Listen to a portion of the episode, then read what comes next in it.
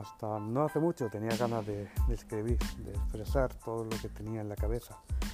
Llega uno, se hace mayor, el trabajo, la rutina del día a día, la pareja, los amigos, y al final hay tiempo para expresarse y sacar el momento de, escritura, de, lectura, se reduce al mínimo.